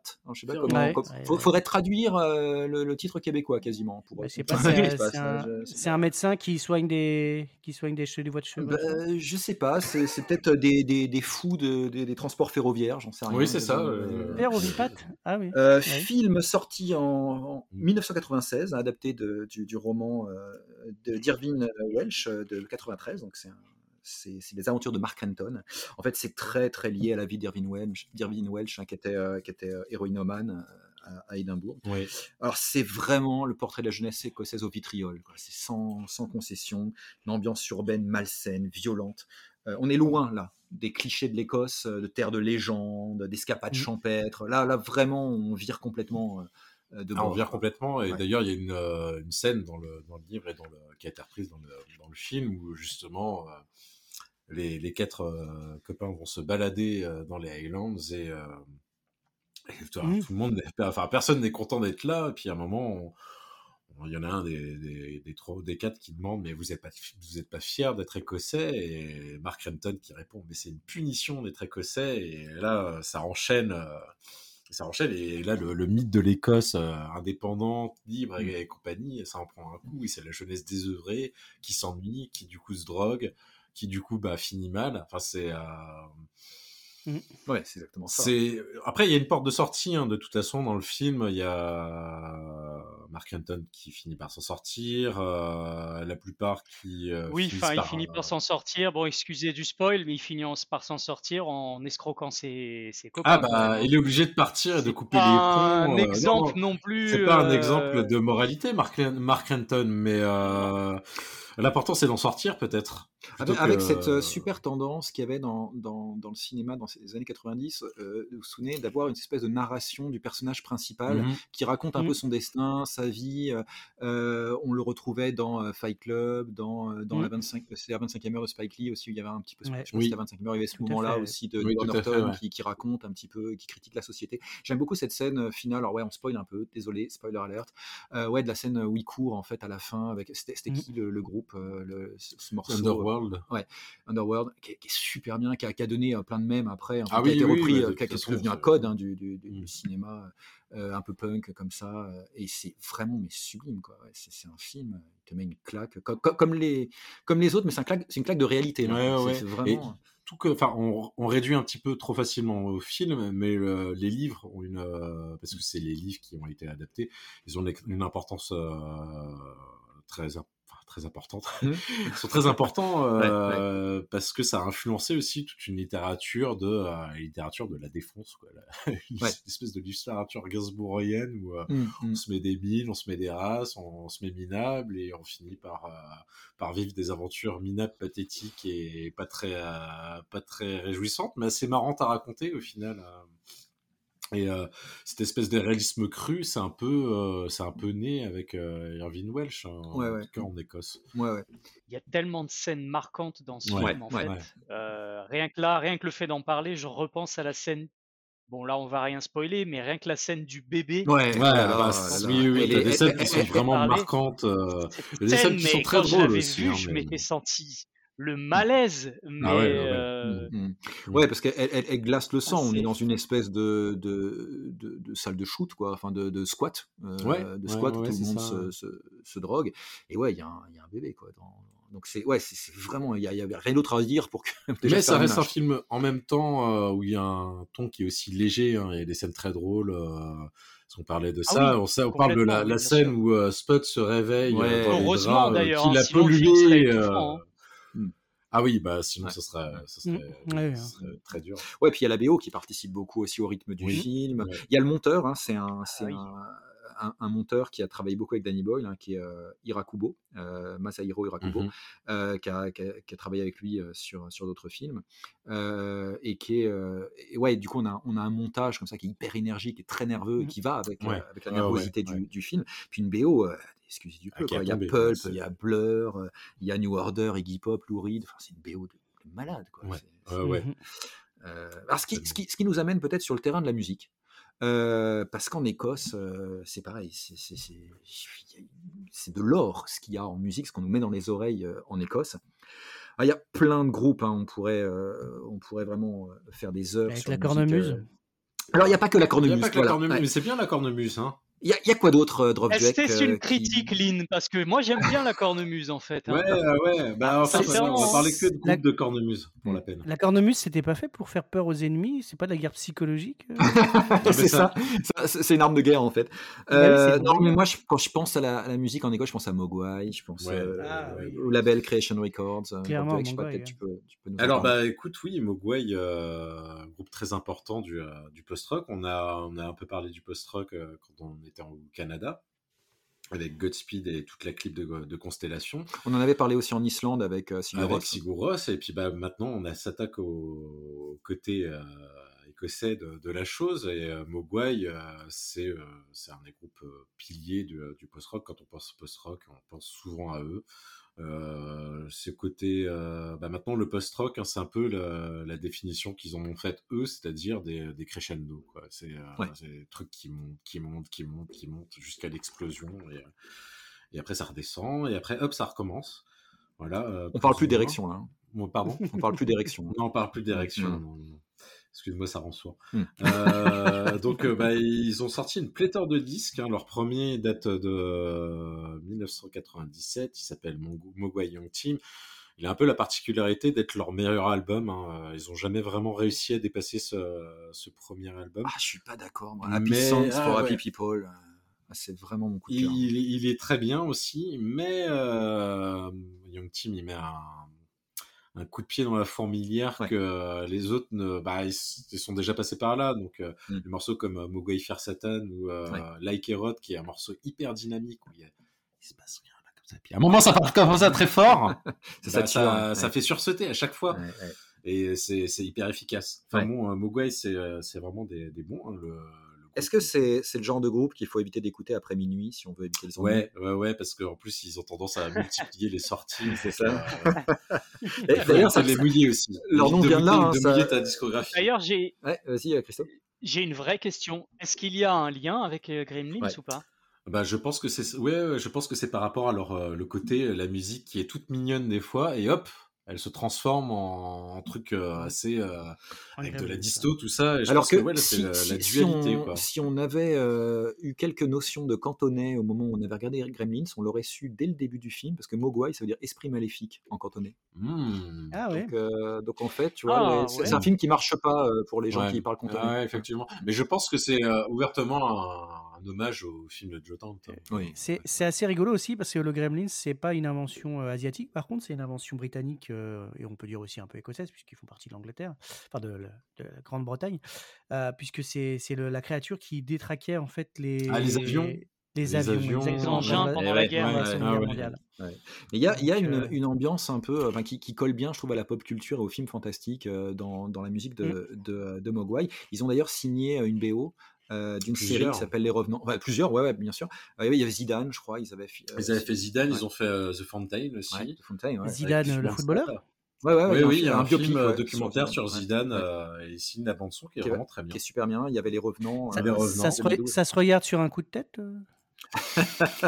Oh Très, très bonne. Pas T'as mal, bien pas validé, mal. Adeline. Ah, elle est pas mal, je la valide, je la valide. ouais, celle-là. ouais. Non, non, euh, là, vraiment, euh, Il n'y a pas de carton rouge Merci, merci. Non, non, non. on- Non, bah, par contre, on va éviter de trop tirer sur le film. Ouais, on va pas filer cette, euh, cette blague. Euh, bah, les- les- J'étais sur les revenants parce que en fait c'est c'est une série finalement si tu restes de- devant l'écran c'est parce que euh, il y a la musique de Mogwai hein, perso hein, parce que euh, Ouais, parce que peu, la série elle te pose une ambiance alors c'est dommage parce qu'une série ben ça suffit pas de poser une ambiance et d'avoir de la musique il faut aussi un scénario comme c'est ballot Oui, fallait pas oublier ce détail quoi. Cela dit, la première saison était pas La mal. première hein. saison est bien, À ouais. partir du moment où justement il s'attaque un peu au scénario, c'est dommage que ça là ça parte un peu en cacahuète. Ouais, c'est ça. Mais les morceaux de Mogwai, c'est hyper planant. Ouais, Il y a- ouais, il y a les morceaux cette sont très, de, bons. de, de ligne de, de basse comme ça, de, de- de notes de piano qui revient à chaque fois que tu as un revenant. Enfin, c'est sublime. Et alors, le label Création. Alors Creation Records, c'est un. Alors là, c'est une institution euh, anglo-saxonne, hein, tout à fait, euh, enfin plus qu'écossaise. Euh, donc c'est un label qui a été fondé en 1983 par un certain Alan McGee, qui est aussi manager. Donc il a été manager de Jesus and Mary Chain, de euh, Mogwai, de Primal Scream, de My Blue Valentine, d'Oasis et des Libertines, entre autres. Ouais, ça va. Ah quoi, oui, Donc Ah euh, oui, voilà, euh, le il a une carrière de producteur, Il a, il a quoi. quand même une petite carrière Ouais. et donc en bon de ça, ouais. en parallèle de ça, il a, il a fondé le, le label Creation donc en 1983, qui euh, le nom euh, du, euh, du label est une référence à un groupe qui s'appelle Creation, euh, un groupe de c'est un peu les des Beatles sont un peu plus durs quoi c'est enfin voilà c'est un mélange de pop et de, de pré-punk Mhm. et ça annonce un petit peu la couleur parce que c'est un peu ça Creation Records c'est bah, c'est vraiment la, la naissance de l'indie rock dans les années 80 donc Ouais. vraiment le, le rock qui s'oppose à ce qui euh, qui sort dans les euh, sur les, les grosses majors et donc qui va rassembler euh, pas mal de, de groupes euh, des groupes écossais mais aussi des groupes ang- anglo-saxons donc bah, Jesus and Mary Chain Primal Scream, euh, My Bloody Valentine, euh, Slow Dive, Rive, Swerve Di- Driver, donc tous les, toute la crème de, du mouvement qui s'appelle le shoegazing Ouais. euh, se retrouve sur Creation. Aussi un très bon groupe qui s'appelle Teenage Fan, Club, qui est un, groupe de power pop euh, un peu entre Neil Young et Big Star. Euh, ça, tout ça, ont sorti des, tous ces groupes ont sorti des albums euh, absolument capitaux. Euh, sur une période donc euh, d'une vingtaine d'années à peu près, le label s'arrête en 2000 avec l'album euh, Exterminator de, de Primal Scream, qui est un des, meilleurs albums de, de ce groupe. Ah oui, oui. Et Donc, c'est pas Oasis qui a tué. euh, Et c'est pas Oasis. Records. Alors c'est Oasis qui a été un peu la poule aux œufs d'or de, de Creation. C'est- Alors c'est My Bloody Valentine qui a failli tuer euh, Creation avec leur enregistrement de Loveless qui s'est étalé sur trois ou quatre ans, qui a nécessité je ne sais pas combien de studios et qui a englouti la enfin à peu près 200 000 livres à l'époque. Donc euh, le label a failli mettre la clé sous la porte. Euh, heureusement, le, disque a été un succès euh, critique et, un peu commercial. Et par la suite, surtout, Alan McGee découvre les frères Gallagher sur scène et les signe immédiatement. Et donc, bah, là, après, c'est bah, la suite, on la connaît. hein, Ouais. ça- la Britpop, ils deviennent mondialement célèbres. Ouais. Et puis après, bon, bah, les Sally Cook et compagnie. Le, Ouais. le premier album, très bien. Le deuxième album, voilà, bah, c'est un peu une redite du premier, puis le troisième, bah, on croit un petit peu trop qu'on est les meilleurs ça. euh, musiciens du monde très et, on fait de la merde. Et très, euh, très du coup, bon, après, il y a implosion du mouvement euh, Britpop. Euh, Creation a été englouti en gros par Sony qui, euh, bah, qui était très intéressé par, euh, par Oasis. Donc du coup, ils ont récupéré un petit peu, euh, ces histoires de capitaux, hein, des trucs un petit peu dégueulasses parce qu'on parle à la base de rock indépendant. pour finir finalement qui se retrouve avalé par la grosse machine de, des majors. Donc un destin un peu triste, mais un, très bel héritage. Il y a vraiment des, dizaines et des dizaines de, disques à écouter sur ce label. Euh, d'ailleurs, vous pouvez en écouter sur la playlist qu'on vous a préparée spécialement à l'occasion. Il y a plein de bons morceaux dessus. Et ouais, ouais, ouais, n'hésitez pas parce que vraiment il y a, il y a de bonnes choses. Euh, comme ça, juste euh, rapidement, moi j'ajouterais que si on, s'intéresse à la musique écossaise, et eh ben on peut aussi se souvenir que Dire Straits, c'est un oui, écossais. Tout à fait, Mark Knopfler, voilà, c'est un auteur, compositeur, guitariste, chanteur qui est né à Glasgow. Non, voilà, on a une carrière internationale, on a oublié presque qu'il était écossais, euh, mais euh, voilà, Dire Straits, c'est ça naît. C'est vrai qu'il a pas du tout, euh, il chante pas du tout comme un écossais. Non, ouais, ouais. Mm, dire un américain. Dire un américain, ouais, ouais. Bon, en Écosse, on fait de la musique, on fait des super films, on écrit aussi. Alors bon, on le cachait à personne. Hein, des petits noms comme ça, hein, des petits noms. Arthur Conan Doyle. Ah oui, ouais, ah ouais, c'est euh, Sherlock Holmes. Sherlock Holmes, c'est ça. vaguement quelque chose.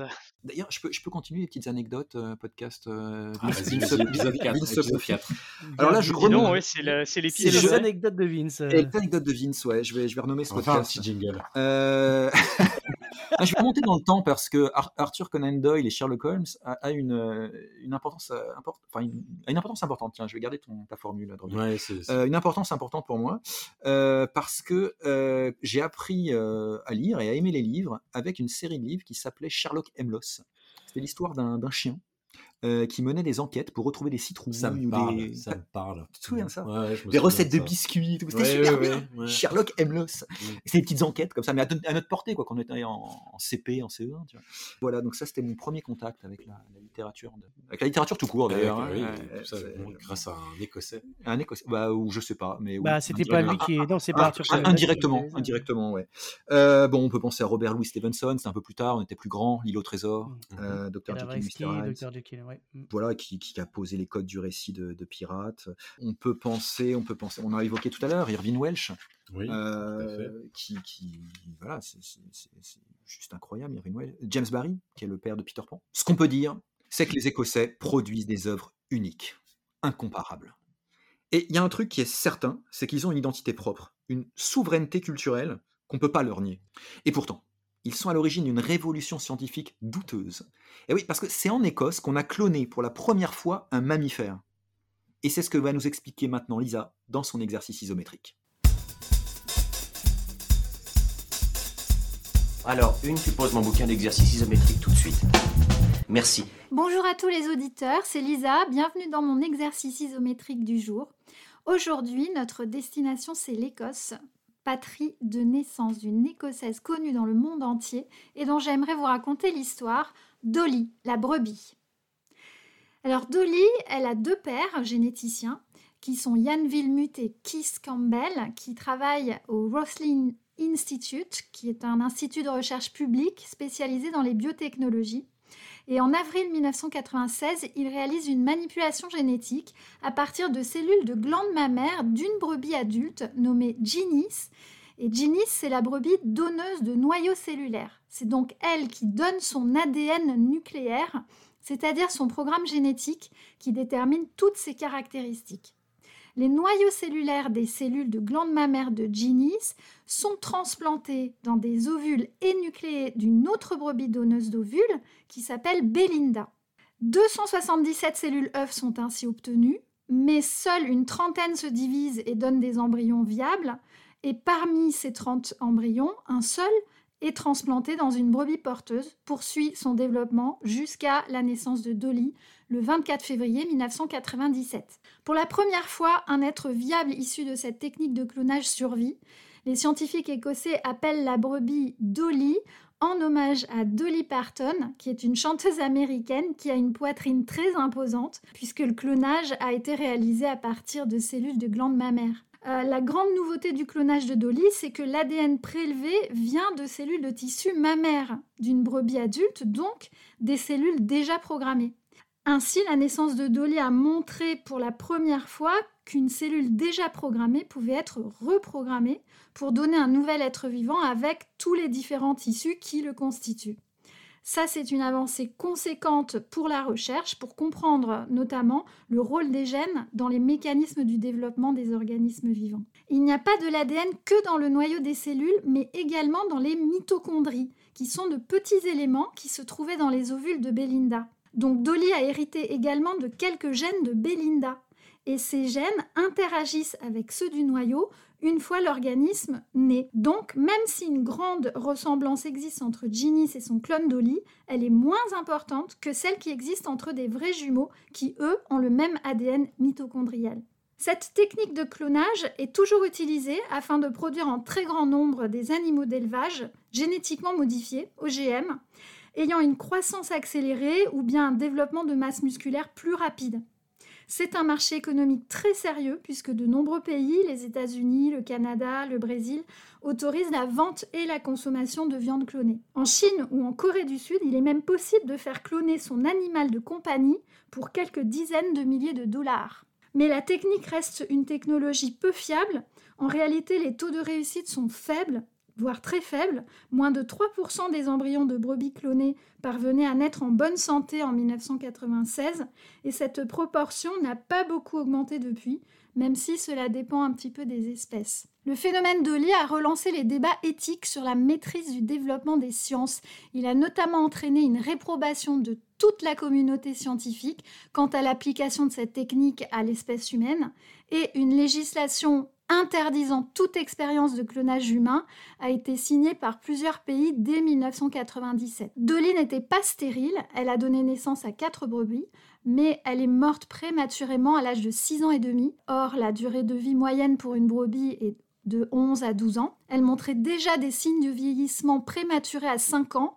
Elle développait de l'arthrite, qui est communément observée euh, chez les brebis très âgées. Ce vieillissement prématuré est dû à une particularité de l'ADN qui possède ce qu'on appelle des télomères, c'est-à-dire l'ADN qui constitue les extrémités des chromosomes. Au cours du vieillissement, ces télomères raccourcissent et c'est ce qui explique entre autres un ralentissement des divisions cellulaires et certains dysfonctionnements cellulaires. Dolly ayant hérité des télomères déjà raccourcis de Ginny, c'est ce qui explique son vieillissement précoce. On touche ici un sujet qui nous est cher, celui de la jeunesse éternelle.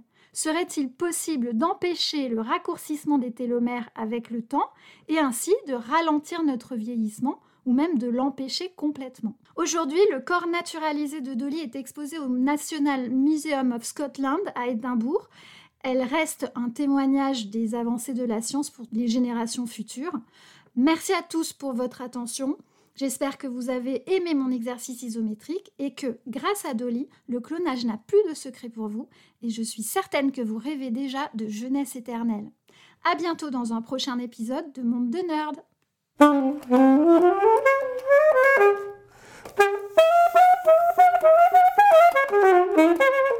très intéressant cet exercice isométrique. Il faut savoir que Dolly, elle naît en 1996, elle meurt en 2003, elle a vécu euh, principalement en laboratoire. on peut se demander hein, si c'est un délire prométhéen, si c'est un véritable bénéfice pour la, pour la connaissance. Euh, ça fait froid dans le dos quand même cette, euh, cette, mmh. cette découverte, enfin, cette, technique. on, se dit, on, se dit, que le meilleur des mondes est proche. je sais pas, voilà, à quoi ça vous fait penser cette histoire de, de, de Dolly euh, Lynn? Bah écoute, euh, en dehors des, peut-être ce qu'on pourrait appeler les dérives de la science que beaucoup ont critiqué et décrié à l'époque de, du, clonage ou de l'annonce du clonage de, Dolly, il euh, faut voir quand même que c'est quand même une, une science et un progrès qui aujourd'hui encore est très utilisé. Alors le mmh. clonage lui-même n'est comme l'a dit Lisa, plus pas utilisé en tant que tel, puisque ça n'a peu, peu d'intérêt. Par contre, le fait de pouvoir reprogrammer des cellules souches, de réutiliser tout ça, c'est très utilisé dans la vaccination, dans le, la construction de nouveaux organes, et ainsi de suite. Donc aujourd'hui, on clone toujours, mais on clone plus des organismes entiers juste des parties des organismes pour pouvoir créer des banques d'organes ou de sang ou de tissus qui pourront aider à la fois pour produire des vaccins, des médicaments, mais aussi des, tissus de remplacement pour les, mmh. gens et les malades. C'est toujours une science valable, mais qui a évolué évidemment et progressé et qui n'est plus, euh, qui n'a- de toute façon, ça n'a aucun intérêt entre nous de cloner un être humain, Bah, ouais, enfin, un être vivant. Bah, euh, ça dépend, ça dépend. euh, si on pense euh, Ah euh, oui, Christo, Christo par exemple, moi j'aimerais. Est-ce qu'on voudrait pas euh, Christo et un, clo- un, clo- un clone de Christo? Donc comme ça, il pourrait Euh, revenir en France. Euh, c'est Ouais. vrai que non, mais moi je pense, je pense à Répliquant par exemple. Franchement, je. Ah, Mais ça, ça- ça, Euh, bon film. sincèrement, euh, je, je, du coup là, ça, la balance penserait, pencherait un petit peu du côté de la, du clonage dans ce cas-là, hein, je Ouais. trouve. hein. Mais qu'est-ce que tu veux faire de clone, euh, Christo D'un clone de toi, je veux dire euh, Tu veux sortir avec toi-même, peut-être? Tu, tu veux, tu, tu veux vivre Ah, une C'est le histoire comble d'amour du narcissisme, ça. Moi, je l'enverrais grave au boulot. Moi, je resterais rien que Voilà, chez exactement. moi. je et l'enverrai grave au boulot à ma place. et Mais est-ce qu'il euh, voudra aller au boulot à ta place? Ben, on s'en fout, on s'en fout du libre arbitre. J'ai une vraie question pour, euh, pour Lisa, en fait. C'est euh, bon qu'on sait- on a appris qu'elle avait eu des graves problèmes de santé puisqu'elle disposait d'un ADN euh, usé euh, de lit, mais est-ce ses enfants qu'elle a eu, euh, est-ce qu'ils ont également du coup eu des problèmes ou non? Ça pourrait Ouais, c'est une bonne question. Elle a, euh, ouais, tout à fait. Mm. Elle a, quatre petits, euh, en effet, donc elle n'est pas stérile. Ça, c'est ce que nous a appris la technique du, clonage. Quand on peut cloner un individu, euh, voilà, autonome, euh, fertile. La, question de savoir si sa descendance, les petits de, Dolly, ont eu des problèmes de santé comme elle ou pas. C'est une question intéressante. On la, posera à, Lisa. J'invite hein, d'ailleurs les auditeurs et les auditrices à poser des questions à Lisa via notre, page Instagram. Toi, ça t'évoque quoi, Dolly Drofduek Ça m'évoque euh, un souvenir douloureux de d'un groupe euh, qui, qui chantait Je ne veux pas rester sage. Ah merde. con. J'ai une, j'ai une question pour Lisa. Moi, je voulais savoir si euh, est-ce que euh, elle avait les yeux bleus, Belinda?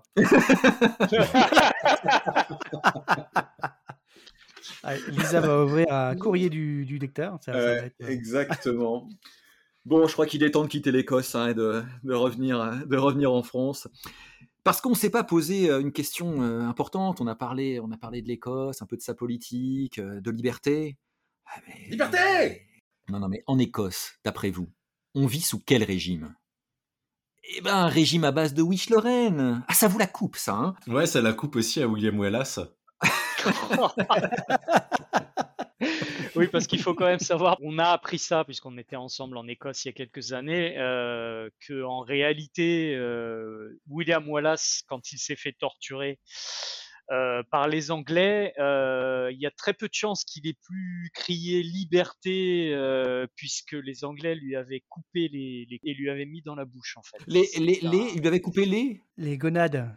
Ah, ouais, bon, bon appétit, mesdames et messieurs. hein, si vous Du coup, il a, dû, il, a, il a crié quoi alors? Il a crié Aïe Je Arrêtez, ça crié, fait mal. Il a peut-être une voix de falsetto, non Liberté On passe à la Wish Lorraine. Je crois qu'il est temps.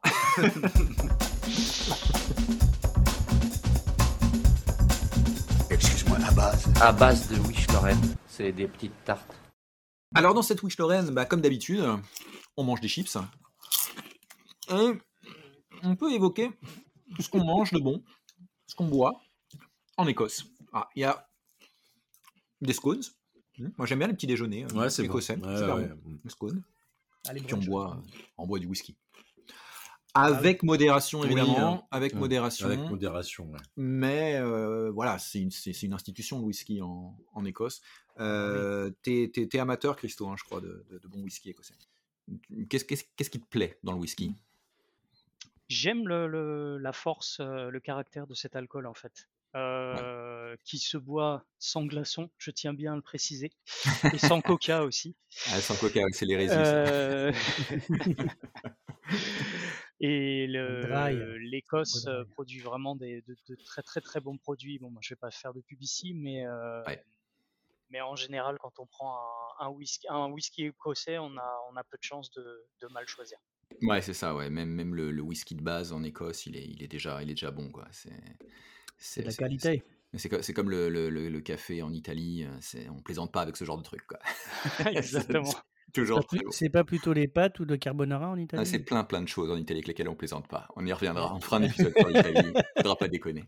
Euh, ok, bon les gars, pour j'ai euh, peur des bombes. Bon, les gars, pour, euh, pour rentrer euh, sur le, sur le trajet du retour, euh, sur le vol, Édimbourg, Paris ou Glasgow, Paris. Enfin, on doit faire, on doit pouvoir faire Édimbourg, Glasgow, plein de villes de France. On peut même partir d'Inverness, je pense, en avion et revenir en France. Bref, sur le trajet du retour, qu'est-ce qu'on lit, qu'est-ce qu'on regarde, qu'est-ce qu'on écoute? Est-ce qu'on aurait quelques, quelques dernières recommandations à faire à nos, à nos auditeurs, à nos auditrices?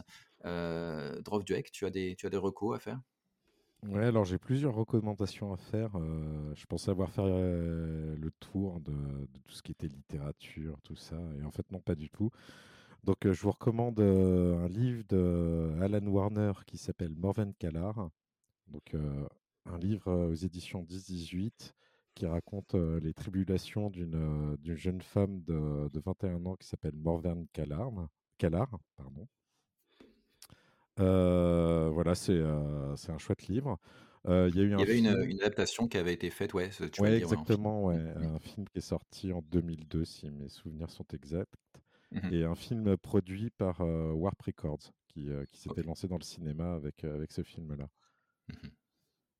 Sinon, on n'a pas parlé de bande dessinée, mais en Écosse, il y a pas mal d'auteurs de, de comics qui, qui sont présents. Euh, donc, je vous recommande un livre de Grant Morrison euh, dessiné par Frank Whiteley qui s'appelle Nous trois. Un livre assez, euh, enfin, une superbe BD, c'est magnifique. C'est assez difficile, c'est assez violent. ça raconte le- les tribulations, cette fois-ci, de, trois animaux, un chien, un chat et un lapin, sur lesquels on a fait des, des expériences et qu'on a transformé en machines à tuer, en fait, et qui s'échappent du, euh, du camp dans lequel ils étaient internés. Et euh, donc, ça, on, les suit, euh, voilà, leur, euh, leur histoire. euh, C'est vraiment une très belle bande dessinée. Euh, c'est assez Ouais. difficile hein, euh, à dire. Ouais, ouais, le, le- graphisme est, est impressionnant. Tu, tu me l'as fait découvrir, tu me l'as fait découvrir, tu me l'as fait découvrir, pardon, euh, très récemment. Et euh, ouais, ça a pas l'air du tout feel good, Non, non, mais c'est ça pas a l'air, feel good. Mais ça a l'air euh, c'est exceptionnel. euh, Frank Whiteley, c'est vraiment un, un artiste euh, fabuleux. Ouais, il a signé en tandem plusieurs bandes dessinées euh, qui, qui valent le détour. Et enfin, ouais. juste pour terminer, on- je pensais avoir fait le, le tour de la, en musique avec Mogwai et euh, tout ce qui est creation, tout ça. Ah, on n'a en jamais fait, fait le tour. en fait, ouais, on n'a jamais fait le tour. Là, je me suis rendu compte que j'avais complètement occulté un, un groupe qui, euh, qui est vraiment très très important, euh, qui contrairement à son nom, euh, contrairement à son nom, euh, ne vient pas du Canada. Donc c'est Boards of Canada. Ouais, Boards of Canada, ouais. Mm. un Hmm. groupe Ah de, oui. frères écossais. Donc euh, voilà, super groupe euh, de musique électronique qui est sur euh, Warp Records. Et je vous recommande en particulier pour cette fois un maxi qui s'appelle In a Beautiful Place Out in the Country. Parce que euh, moi, j'y retournerais bien en Écosse. hein. Vous y retourneriez pas, euh, vous, les gars? Ah, pff, Ah, mais vraiment, Demain, vraiment. bien ouais. sûr. Ouais, Ah ouais, grave. ouais, ouais. Bah, toutes les destinations qu'on aborde dans Monde de Nerd sont vraiment des destinations qui font, qui font rêver, dans lesquelles on a envie d'aller. Euh, mais mais c'est vrai que l'Écosse, ouais, il y a, il y a quelque chose de, L'Écosse particulier, ouais, l'Écosse garde une place à part pour moi. hein. Ouais, ouais, Oui, c'est clair, et ouais. puis c'est une destination sur, euh, où on est tous à peu près allés, sauf Lynn. Ouais, Donc, euh, ouais. Bah, bah, Voilà, voilà, et tout de suite je suis exclu. hein. Ah bah oui, mais mais non, tu, t'es ra- pas, tu rates quelque chose, hein, tu rates quelque mais chose, ouais, faut que tu t'es viennes, t'es- faut qu'on y t'es aille. pas exclu, Lynn. Tu, tu, tu, parle-nous de, de quelques recommandations pour, euh, pour voyager en Écosse sans être en Écosse. C'est ça, rattrape-toi. comment on fait? Euh, Comment on fait? Alors moi, je vous recommande un auteur, euh, un auteur écossais euh, à la fois connu et méconnu, parce que Mhm. c'est vrai que euh, ceux qui aiment la science-fiction ou les bouquins un peu particuliers le connaissent. Il porte deux noms. Le premier, c'est Ian Banks, qui qui lui permet de d'éditer des, des- enfin de pardon de, de publier des livres assez barrés comme Entrefer et, et autres. Euh, et l'autre, son autre facette, celle qui pour moi que j'apprécie plus, peut-être un peu plus, c'est Ian M. Banks, par contre, qui euh, lui est euh, surtout connu pour le cycle de la culture. Et le cycle de la culture, c'est un cycle assez particulier parce que loin des dunes, des fondations, des, euh, des, des- cycles un peu, euh, un peu dark de, la- grande, euh, de la période de, la Silver Age de la science-fiction ou du Golden Age de la science-fiction, on, on est sur des intelligences artificielles bénéfiques qui ont euh, pris le contrôle d'une forme d'humanité et qui sont dans une sorte d'hédonisme. C'est l'anarchie technologique, mais au sens où, euh, où les gens ont accès à la technologie libère en fait euh, les gens. Et les livres traitent surtout moins de cette civilisation et, et, euh, de ce qu'elle est que véritablement de son besoin en fait de se propager, de, de son prosélytisme, voilà, au travers d'une faction qui s'appelle Contact. En fait, ce sont des intelligences artificielles et des humains, enfin des, des, des humanoïdes ou des extraterrestres, Mmh qui, qui, euh, qui font des missions, je dirais, euh, d'espionnage entre guillemets ou de prosélytisme, d'in- d'infiltration pour euh, corriger certains traits des, des civilisations, un peu à la Star Trek entre guillemets, vous voyez ce que je veux dire Mhm. mais en- dans l'idée de, de, les, euh, de, les, de, les, de les amener vers le, le chemin que pourrait amener euh, euh, voilà, cette, euh, la culture. Ils voudraient qu'il leur ressemble, tout simplement. Voilà. Ouais, des intelligences artificielles bénéfiques. Et, euh, ça te parle, ça, Christo, non? Bah, j'osais pas intervenir euh, parce que je voulais pas couper Lynn dans son élan, mais effectivement, une, histoire avec des intelligences artificielles bénéfiques, c'est vraiment de la science-fiction. Donc, Alors, pour information, elles ne sont pas toutes bénéfiques. hein. Beaucoup des civilisations, euh, la culture est la seule, entre guillemets, ou une des seules, en tout cas, qui a, euh, qui a où les intelligences artificielles ont, ont- ont réussi cet équilibre, entre guillemets, avec euh, les formes vivantes et humanoïdes. Oui, Mais mais pour, pour, pour nourrir un peu ton argument, euh, beaucoup, beaucoup d'autres civilisations euh, n'ont pas eu cette chance. Voilà. et problème. peut-être que Skynet est une entité mal comprise. Tout à fait. Il a fait sa crise d'adolescence, je veux dire, moi aussi. Exactement. Attends, euh, bah, et puis, exact- et- et puis d'ailleurs, il y, a- y y vraiment un chemin de repentance derrière le, bah oui. derrière l'envoi des, des, des Terminators, si on regarde. hein. Il y a. Bah, euh, ouais, enfin, ouais. ouais. Ouais, ouais. j'ai pas eu l'impression de, de, de, de voir la même chose que vous, Le mais chemin de la repentance c'est difficile quand même. Quand, quand oui, Mais parce moi, que je trouve, je, je trouve- je trouve qu'il y, a- y y quelque chose, excusez-moi de revenir là-dessus, mais il y a quelque chose d'un peu de, dans Terminator qui est proche de Jean Valjean, je trouve. Euh, non, mais tu vois, que parce que, mais si, parce que tu vois, Terminator au début, voilà, si- s'il est mauvais, il veut tuer, tu vois, il y a quelque chose de, de sombre en lui. Et quand tu regardes vraiment, il y, a, il y a un chemin de rédemption, je trouve, tu vois, et à la fin, il est plus proche d'un enfant. C'est un, peu- c'est un peu Jean Valjean et Marius, c'est parce qu'il a été reprogrammé. Il a été reprogrammé par la résistance. à ce moment-là, Sarah, Sa- Sarah Connor, c'est, comment, c'est comment elle s'appelle déjà euh, Cosette, c'est, Cosette. Et, alors, c'est pas et, Cosette et, parce que c'est la mère, mais du coup, c'est Fantine, et, tu vois. et, Enfin, c'est- et- et le Terminator, Je, enfin, le mec qui l'envoie dans le je passé, pense que ceci va trop loin. ça? Je pense que ceci va trop loin. Je pense qu'on va trop loin. Et je pense que, que Vince a une fascination pour les misérables qui commence à devenir malsaine. Mais oui, totalement, je trouve aussi. Bon. J'en parle tout le temps. Bon, Christo, dangereux. t'as une, t'as une recommandation à faire pour, euh, pour rentrer en France Euh, oui, rapidement, et bon, une fois n'est pas coutume, je vais tricher un peu. euh, je vais recommander une œuvre, une œuvre de Garfénis, qui n'est pas du tout écossais, mais qui vient de l'île d'à côté. Ouais. Ton île, je crois, non? euh, qui a sorti en fait euh, récemment une euh, suite de, du comics The Boys, qui Ouais.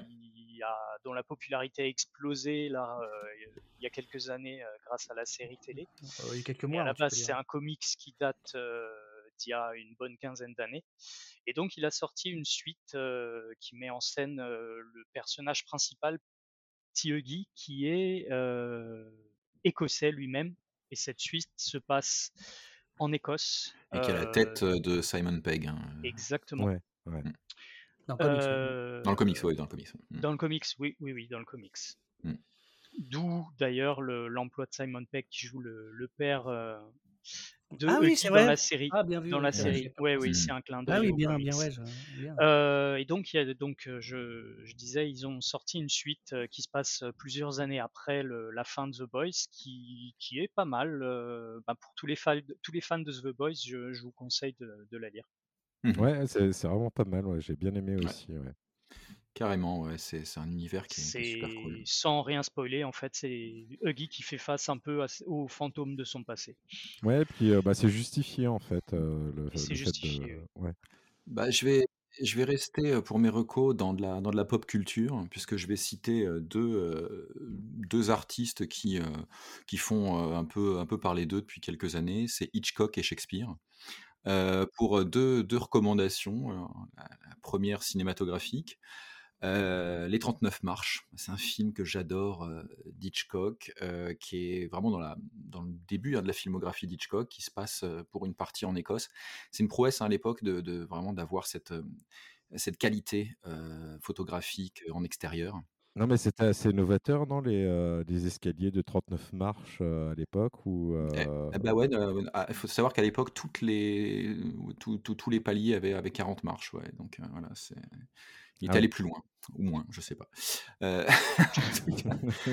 Et puis, et puis non, pour, pour rester dans, dans, dans une recommandation un peu classique, moi je recommanderais le, le Macbeth de. Alors tous les Macbeth, Ah ouais. Macbeth de Shakespeare évidemment. Ouais ouais Ah non ouais. je pars voilà je, je, je- je pas, dans la pop culture à donf quoi. Ouais. Euh, et, euh, et voilà La pop toutes les France Culture. c'est ça, la, la pop France culture, exactement. Euh, l'adaptation d'Orson Welles, euh, l'adaptation, les adaptations au, au théâtre, je pense à celle euh, de Braunschweig à l'Odéon, euh, voilà, si on est vraiment sur France Culture. J'aime bien cette pièce de, de, de Macbeth, alors pas qu'elle donne une vision particulièrement dorée de l'Écosse, hein, mais voilà, elle aborde le thème de la, de la folie meurtrière, du délire paranoïaque, de la culpabilité. euh, voilà, ça, j'aime c'est léger, c'est léger, c'est feel good, on flotte, on est bien. Euh, tu veux, tu veux? Ah non, non, Philippe sur Macbeth, mais je voulais juste euh, pirater les recos sur un truc. On a oublié Picsou euh, dans les Écossais qui sont connus. Mais attends, je comprends pas, parce que la dernière fois sur le Canada, tu avais déjà évoqué le fait que Picsou était canadien. Ah, mais j'aime beaucoup Picsou. Non, Picsou a fait sa fortune au Canada, mais il est écossais. Attends, C'est Picsou est originaire d'Écosse. Bien sûr. Ah non, mais Bien oubliez sûr, tout ce que j'ai dit. 39 marches, on s'en fout. Macbeth aussi. Euh, c'est Picsou. Et ça remet en cause le. Non, je sais pas. euh, Non, je, je, Châtellenie, je, euh, je, je vous laisse. Non, enfin, non, mais c'est non. bon. Non, c'est l'homme le plus classe du monde, tout à fait. Voilà. Ah, mais Tu- non, mais En euh, tout cas, c'est le canard le plus classe du monde, hein, Picsou, on est bien d'accord. Mais putain, on a, on a une Mais j'ai- rubrique. Ça me donne le canard plus envie de faire. euh, J'ai-. J'ai j'ai pris d'assaut l'avion. Hein. C'est là-dessus qu'on va se quitter. Merci d'avoir écouté cet Merci. épisode Eh, de c'est pas mal, hein, c'est quand même. hein. C'est c'est vrai, mais c'est. Picsou, ça Ouais, même. c'est un peu suranné, Macbeth. Picsou, c'est the best. Merci d'avoir écouté cet épisode de Monde de Nerd. si vous voulez nous soutenir et nous envoyer plein d'amour, eh ben vous pouvez mettre 5 étoiles ou plus sur vos applis Spotify, Deezer. Euh, vous pouvez vous abonner à notre chaîne YouTube. Visiter notre page Instagram pour commenter, poser des questions, nous suggérer des œuvres. On se retrouve bientôt pour une nouvelle destination. D'ici là, portez-vous bien. Bye bye les nerds. Salut à tous. Salut. Eh, salut